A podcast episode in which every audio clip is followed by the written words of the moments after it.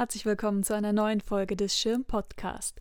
Wir hatten gehofft, mit dieser Folge auf eine Schirm mit offenen Türen verweisen zu können, doch leider mussten wir Corona-bedingt schon wieder schließen. Wir müssen uns nun bis zum 18. April gedulden, um dann die großartigen Werke des Künstlerduos Gilbert und George erleben zu können.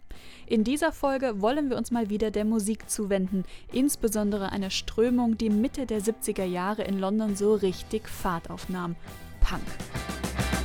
London calling to the faraway towns. Now war is declared and battle come down.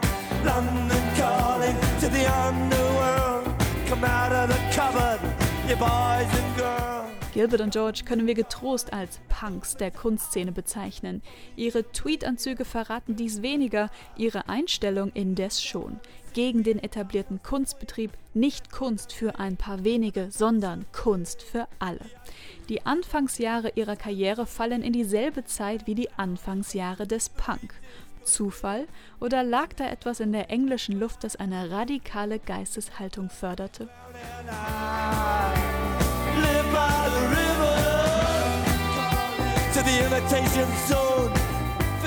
1970 standen Gilbert und George ganz am Anfang ihrer Karriere.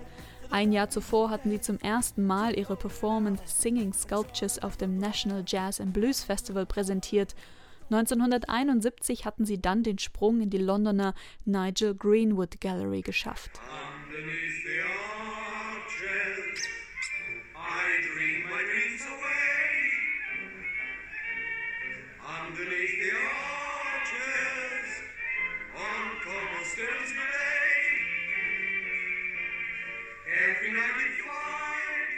Schon damals in Anzügen gekleidet, standen sie auf einem Tisch, ihre Hände und Gesichter mit metallfarbenem Puder bemalt und sangen zu einer Aufnahme von Underneath the Arches, einem Popsong aus dem Jahr 1932 des Duos Flanagan and Allen.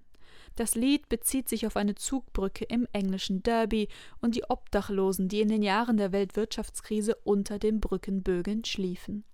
Obdachlosigkeit ist ein wiederkehrendes Thema im Werk von Gilbert und George und ein gesellschaftlicher Notstand, der bis heute vielerorts das Straßenbild im Londoner East End prägt, wo die Künstler leben. 1970 hatte man von Punk noch nicht gehört, aber musikalisch war bereits ein rauerer Ton zu vernehmen. Direkte Vorläufer des Punk kamen aus Amerika. Seit den späten 60er Jahren traten in New York Garage Rock Bands auf, wie The Velvet Underground, MC5, The Patti Smith Group und The Stooges mit Frontman Iggy Pop, dem designierten Godfather of Punk. Im Rückblick wird ihre Musik als Proto-Punk bezeichnet. Ihre Songs waren rauer, aggressiver Rock'n'Roll mit reduzierten Gitarrenakkorden, die sich klar vom wesentlich komplexeren Westküstensound und dem Idealismus der Hippie-Bewegung abgrenzten. Teil der Szene in Lower Manhattan waren auch die New York Dolls, die kurzzeitig von dem Briten Malcolm McLaren gemanagt wurden. McLaren kehrte 1975 nach London zurück, gewissermaßen mit Punk im Gepäck. In London führte er den legendären Klamottenladen Sex in der King's Road mit niemand geringerem als der Grand Dame des Modepunk Vivian Westwood. Wir kommen auf McLaren und seinen Laden noch einmal zurück. Nicht nur in New York, auch in England wurde der Beat einiger Bands Mitte der 60er Jahre etwas härter. Man denke an The Who's My Generation aus dem Jahr 1965. Auch die Songstrukturen und Akkordfolgen waren zum Teil sehr einfach und geradlinig. I Can't Get No Satisfaction von den Rolling Stones kommt bekanntermaßen mit nur drei Akkorden aus und The Kings You Really Got Me hat durchaus einen Punk-Vibe.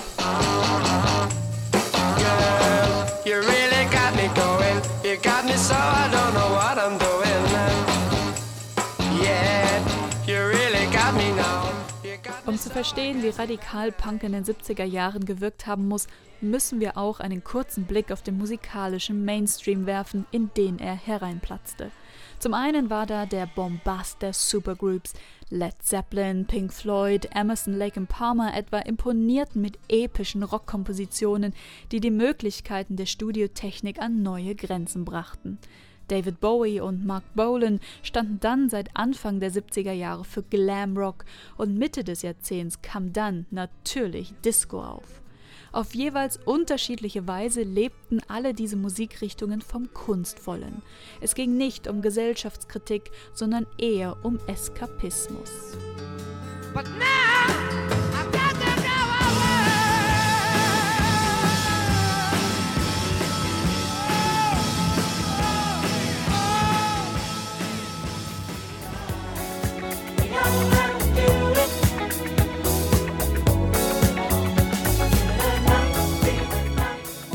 Zurück zu Malcolm McLaren. 1975 begann er eine Band namens The Strand zu managen, deren Mitglieder seinen Laden Sex frequentierten.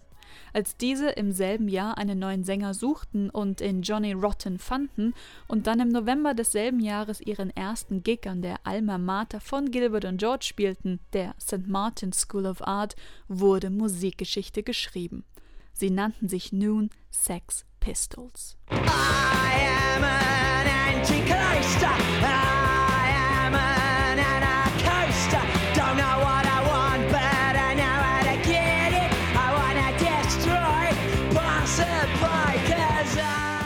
Was die Sex Pistols machten, bezeichneten sie weniger als Musik, mehr als Chaos und ihre Konzerte eskalierten oft in Krawall.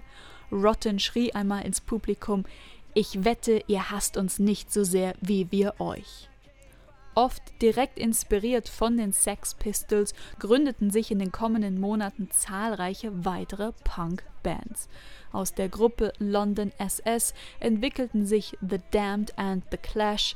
Auch Frauen waren von Anfang an Teil der Szene, etwa The Slits oder Susie and the Banshees. Als legendär gilt der Auftritt der Sex Pistols in Manchester im Juni 1976. Sie spielten vor nur 40 Leuten, aus denen jedoch vier berühmte Bands hervorgingen: The Buzzcocks, Joy Division, The Fall und etwas später 1980 The Smith.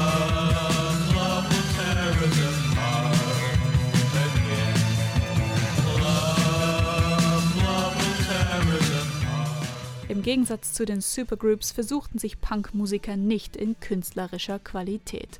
Virtuosität, etwa in Form von epischen Gitarrensoli, waren verpönt und wurden als Stargesten abgetan. Im Punk ging es um das Rohe, das Unfertige, bis zu einem gewissen Grad auch um das Dreckige. Es ging um radikalen Individualismus, maximale Authentizität und eine nihilistische Attitüde. Das eigene Leiden, die selbstgewählte Ausgrenzung wurden zelebriert und gleichzeitig indirekte Kritik am herrschenden System, an bestehenden Werten und Ästhetik. Die Musik des Punk ist reduziert. Die typische Besetzung sind zwei Gitarren, Bass, Schlagzeug und Gesang. Die Songs sind meist kurz, mit schnellem, nach vorne stürmendem Tempo, aggressiven Stimmen, die mehr schreien als singen. Verzerrte Gitarren, einfache Bassläufe. Zum Punk muss man wütend aufstampfen können. Die Texte thematisieren oft soziale oder gesellschaftliche Probleme, sie sind roh, konfrontativ oder dienen einfach nur, um zu schockieren. Zum Synonym des Punk wurden zwei Songs der Sex Pistols, Anarchy in the UK und God Save the Queen. Letzterer kam mit dem Bild des Punk, das Abbild der Queen vor dem Union Jack, ihre Augen verdeckt durch den Songtitel, über ihrem Mund steht Sex Pistols.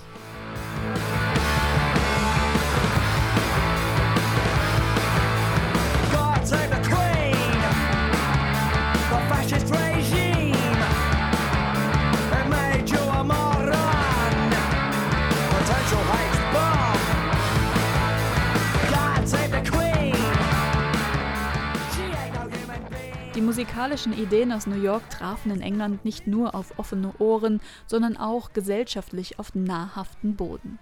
Die 70er Jahre waren ein Jahrzehnt wirtschaftlicher Krise. Zu lange hatte sich das Land in der Sicherheit der Nachkriegszeit gewogen und übersehen, dass Länder wie Japan und Deutschland wirtschaftlich auf der Überholspur vorbeizogen. Die Ölkrise 1973 führte zu einer Dreitagewoche in fast allen Bereichen der Industrie und zog das Land in die Rezession. 1974 lag die Inflation bei 24 Prozent 1976 lag die Arbeitslosenquote bei 6,4 Prozent, die höchste seit dem Krieg. Die Jugend hatte kaum Aussichten auf Ausbildungsplätze, geschweige denn Arbeit. Gewerkschaften führten erbitterte Kämpfe gegen die Regierung und die IRA sorgte für nationalen Terror. Mehr Menschen verließen das Land, als ins Land kamen, und es ist nicht verwunderlich, dass politisch äußerst rechte Parteien großen Zulauf hatten. Punk stieß auf eine junge Generation, die sich abgehängt fühlte, Groll hegte gegen jegliche Form von Institutionen und das rigide englische Klassensystem. Sie fühlten sich betrogen um einen Lebensstil, der ihnen erstrebenswert schien, inklusive modischer Kleidung und der neuesten Musik. Punk bot nicht nur ein willkommenes Ventil, der Wut und Verzweiflung Luft zu machen, sondern auch eine Kultur der Eigenproduktion, DIY, Do It Yourself, von der Szene für die Szene, um so nicht auf das gegebene System angewiesen zu sein. London calling to the faraway towns. Now war is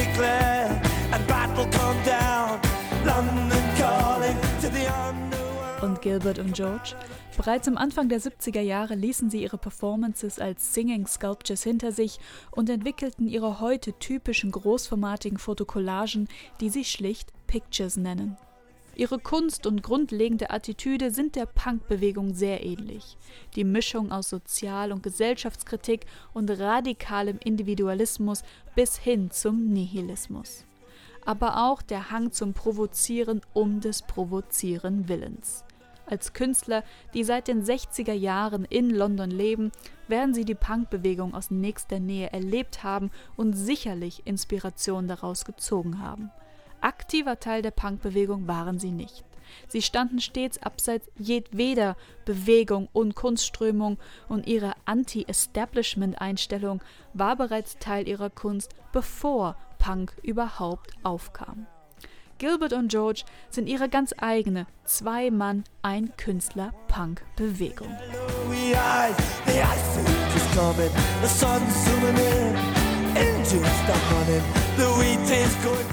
Das war eine weitere Folge des Schirn Podcast, den ihr wie immer über das Schirn Mac hören oder auf der Podcast-Plattform eures Vertrauens abonnieren könnt. Etwa auf iTunes, Deezer oder Apple Podcasts. Vielen Dank fürs Zuhören und bis zum nächsten Mal.